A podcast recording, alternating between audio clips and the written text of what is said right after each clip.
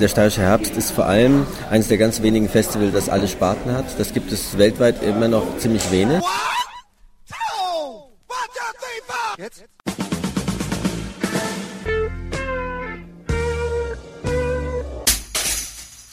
Herzlich willkommen in der Kulturviertelstunde der Podcastreihe von www.kulturwoche.at.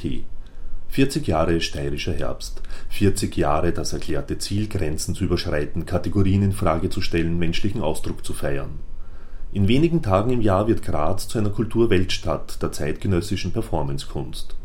Was ist das? Eigentlich nur der Versuch, sich in den verschiedensten Sprachen, in Körpersprache, Klangsprache, Bildsprache, mündlich, schriftlich, in allen Formen der Kunst, was immer dem Wunderwerk Mensch einfällt, verständlich zu machen, mal mit Händen und Füßen, mal mit heroischer Grandezza, mal mit wildem Übermut. Das Motto im Jahr 2007 war nahe genug, weil es nie genug und doch auch mal genug sein kann. Berührend wird es, wenn man die Möglichkeit bekommt, zum Beispiel ein Theaterstück von der anderen Seite der Welt zu sehen, übersetzt in eine Sprache, die ich gelernt habe, und das Gefühl zu haben, es wird einem aus der Seele gesprochen. Die junge Lola Arias aus Buenos Aires hat es in ihrer Trilogie geschafft, Schwierigkeiten und Schönheiten zu verbalisieren, die zutiefst bekannt sind, auch ohne zu wissen, was in Argentinien gerade für Verhältnisse herrschen. Auch die Initiative der beiden Schweden Thor Lindstrand und Morten Spongberg Theater zu konstruieren, aufzubauen und zu beleben, hat einen allgemeinen Nerv getroffen. Das Bedürfnis, einen neutralen Raum zu betreten, um sich wirklich neu begegnen zu können. Immer wieder schade, dass die Zeit so unendlich kurz ist. Immer wieder schön, dass es Bücher gibt, in denen man herumbrowsen kann, solange man will. Denn da kann einem der eigene Strom ausgehen. Das Podcast wurde von Stefanie Lang gestaltet. Gute Unterhaltung wünscht Manfred Horak.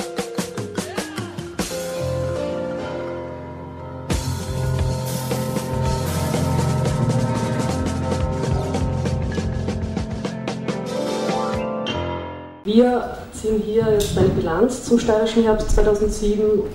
Das macht Veronika Kampasner und Florian Malzacher. Wir haben eigentlich ein sehr, sehr schönes Ergebnis, ähm, was Besucherzahlen und Auslastung betrifft. Die Liste ähm, der internationalen Besucher liest sich wirklich wie ein Hus-Hus äh, der internationalen Festivalszenen. Es waren hier also allein in unserem Bereich, ich kann jetzt nur von Theater und Performance sprechen, also sicher 25 äh, bis 30 internationale Veranstalter, die hierher gekommen sind, um eben neue Arbeiten zu sehen und sie dann auch weiter einzuladen. Und das ist wirklich eine sehr, sehr, sehr erfreuliche Bilanz.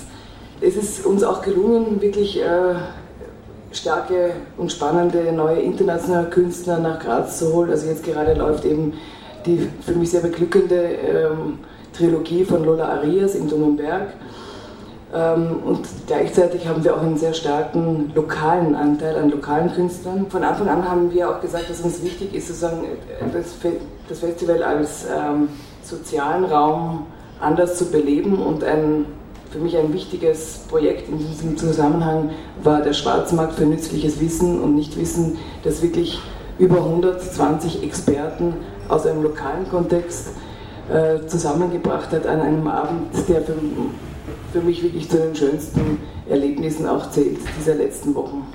Hier The Theater.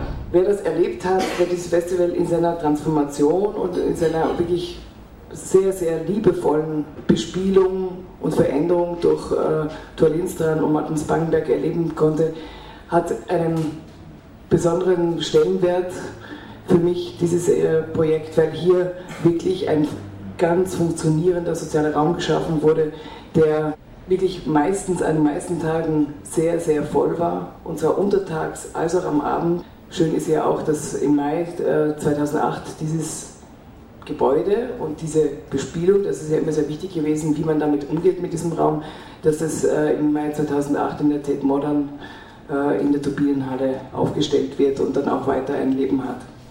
Eine Walking Conference, auch zum Leitmotiv des Festivals nahe genug, gibt es wiederum eine Verschränkung von Theoretikern und lokalen und äh, internationalen Künstlern. Und mehr dazu sagt Ihnen Florian Malzacher, der es gemeinsam mit Gesa Zimmer auch äh, konzipiert hat und äh, dafür auch verantwortlich ist. Ähm, wir haben den Theoriebereich des steirischen Herbstes ja Spielfeldforschung genannt, weil es schon darauf hinweisen soll, dass wir eigentlich nicht versuchen, nur spröde Theorie zu machen, sondern tatsächlich sehr darüber nachdenken, welche Form Theorie haben kann, was in der Kunst ja selbstverständlich ist, dass Form und Inhalt irgendwie miteinander korrespondieren müssen. Wir hatten im letzten Jahr mit den Walks in Progress angefangen. Das waren Gänge durch die Stadt, also Vorträge, die sich durch die Stadt bewegt haben und haben überlegt, wie wir daraus, dass wir daraus in diesem Jahr eine, eine Konferenz machen, die Walking Conference, die also aus sechs verschiedenen Gängen durch die Stadt mit Theoretikern, Künstlern äh, unterschiedlicher Herkunft ähm, äh, stattfinden.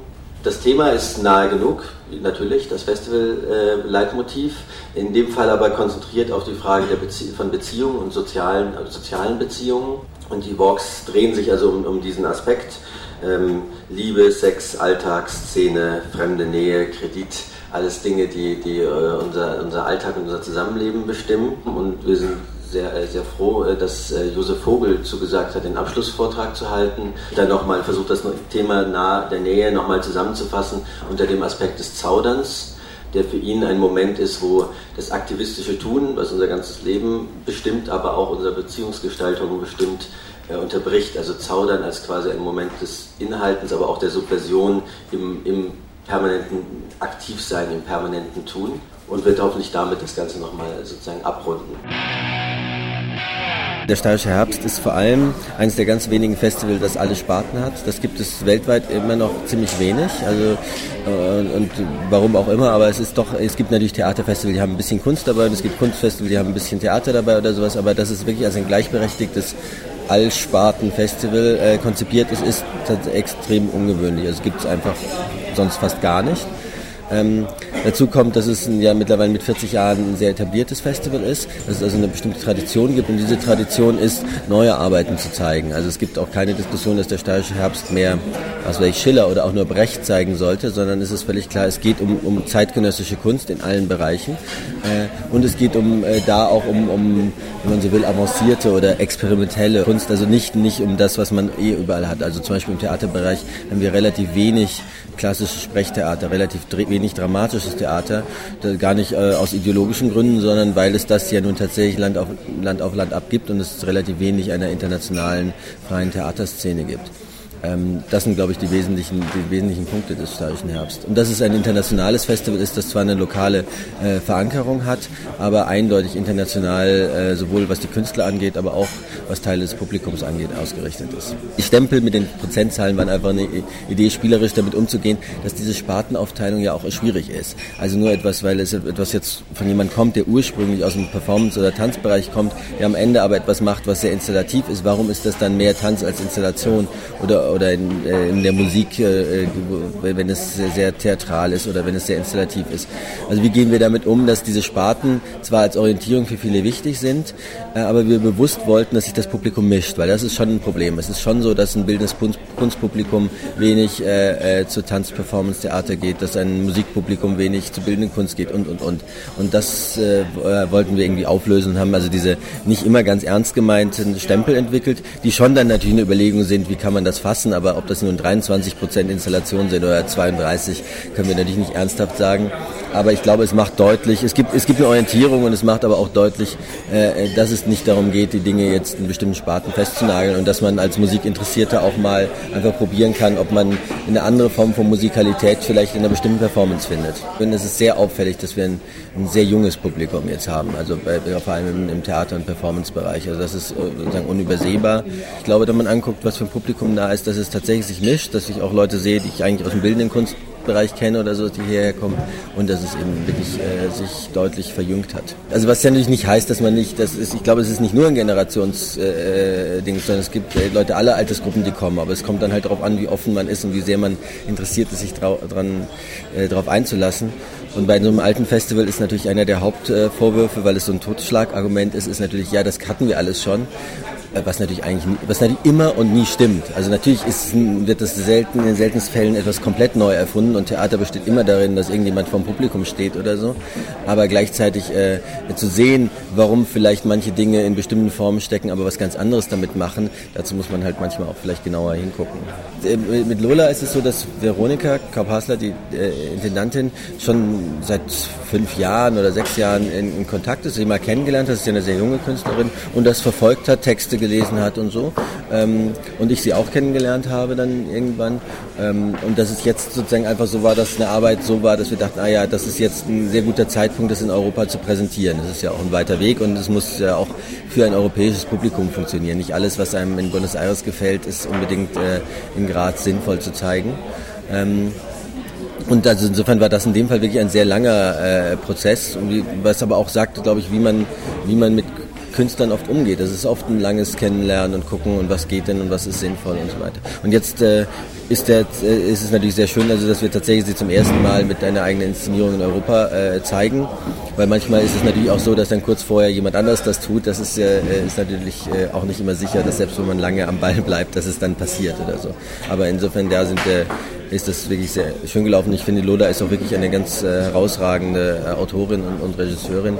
Ähm, und wir sind zum Beispiel sehr froh, dass wir es auch geschafft haben, äh, sie jetzt an den Verlag der Autoren zu vermitteln. Das heißt, sie wird einen deutschsprachigen Verleger jetzt für ihre Arbeiten haben.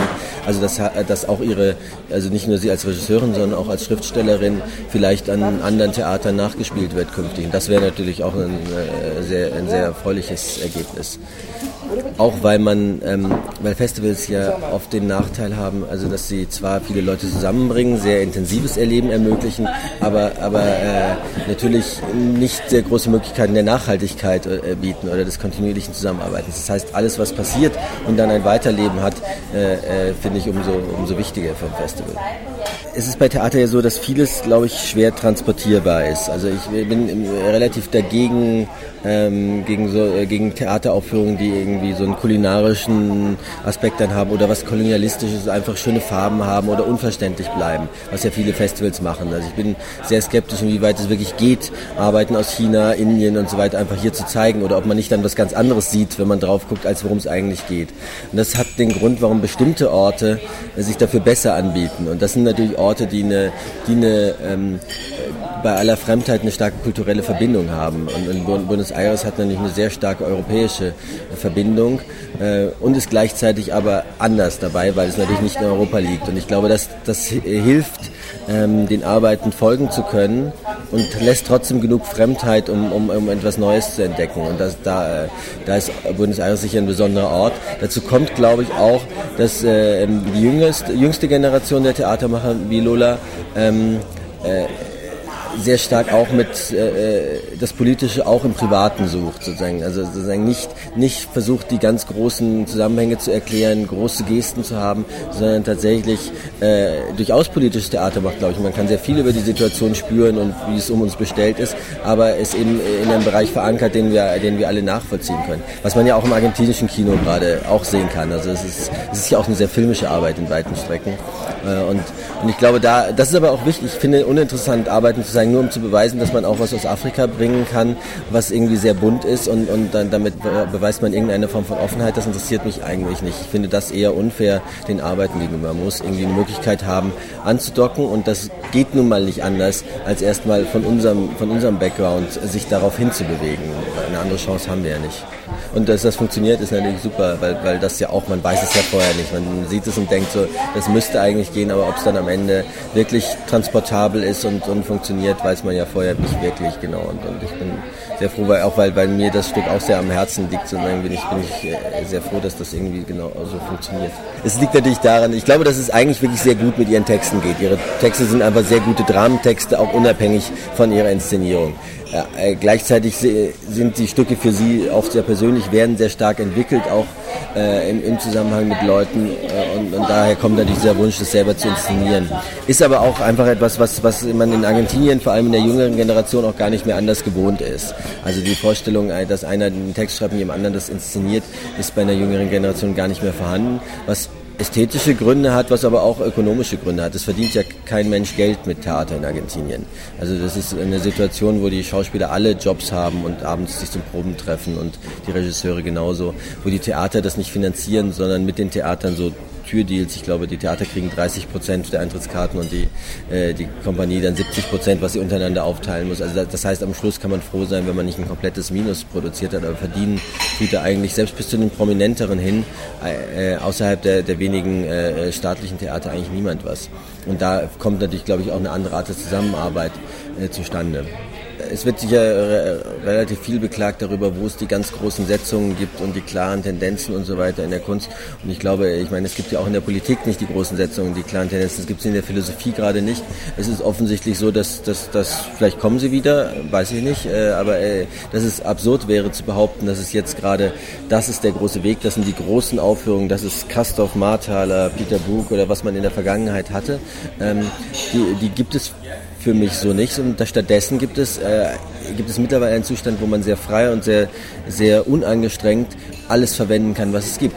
Also heute eine Videokamera zu verwenden, ist nicht mehr wie vor 20 Jahren ein, ein deutliches Zeichen für irgendwas, sondern sie ist einfach verfügbar. Äh, so wie installative Settings verfügbar sind, so wie äh, Live-Musik verfügbar ist und, und, und. Und ich glaube, was wir eigentlich zeigen wollen äh, mit dem Programm, ist eher so ein sehr breites Spektrum an Möglichkeiten, was Theater heute ist und eben äh, Theater als Kunst ist und nicht als reine Unterhaltungs- oder äh, Bildungsveranstaltung, sondern, sondern als eigenständige Kunstform, was man allen anderen Kunstformen ja auch ganz selbstverständlich zubilligt, beim Theater immer noch ein Problem ist äh, oft. Und äh, dass man sieht, ja, Lola geht so damit um, ähm, äh, Puls dran Stein in einer anderen Aufführung haben, haben Live-Musik, aber keinerlei Videoarbeit und gehen eher mit ihren unbeholfenen Körpern um. Äh, wieder andere ähm, setzen sehr stark auf Schauspieltechnik äh, oder auf eine bestimmte Art von fast Broadway-Perfektion wie Nature Theater. Es gibt einfach ein ganz breites Spektrum an und auch an technischen Möglichkeiten. Und ich glaube, eher anstrengend ist, aber es gibt ja immer gute und schlechte, äh, schlechte Kunst auch, aber anstrengend ist eher, wo, wo noch ein Statement aus der Verwendung von bestimmten Techniken gemacht wird. Mich, mich interessiert weder die Kritik zu sagen, oh Gott, jetzt benutzen alle Mikros und, und, und Filmen, das finde ich völlig uninteressant. Die Frage ist, wie sie es benutzen. Und wenn es das richtige Mittel ist, ist es prima. Und wenn es aufgesetzt ist, weil einem nichts anderes einfiel, ist es schlecht. Wie mit allem anderen auch. Wie mit jedem äh, technischen Mittel, aber auch wie mit jedem äh, ähm, technischen weiteren Sinne Mittel, also mit Schauspieltechnik oder sowas. Und und das finde ich eigentlich sehr schön. Es gibt wirklich eine, eine sehr große Breite an, an Möglichkeiten und äh, ein sehr großes Feld an Ausprobieren und Experimentieren. Und ich glaube, die Formen sind gerade eher klein, die interessanten äh, Theater-Performance-Formen, auch die interessanten bildenden Kunstformen, auch die interessanten Musikformen. Und vielleicht ist das wieder anders, aber im Augenblick ist das der, der Zustand, der in in seiner Gesamtheit ja genauso viel über unsere Welt aussagt. Also die Behauptung, dass ein Werk etwas über die Welt aussagt, ist vielleicht im Augenblick obsolet, aber ich glaube schon, dass wenn man sich einige der Vorstellungen hier angeschaut hat, dass man auch eine Aussage bekommt. Somit sind wir wieder am Ende der Kulturviertelstunde angelangt. Danke fürs Zuhören und danke fürs Dranbleiben. Bis zum nächsten Mal. Ihr Manfred Horak.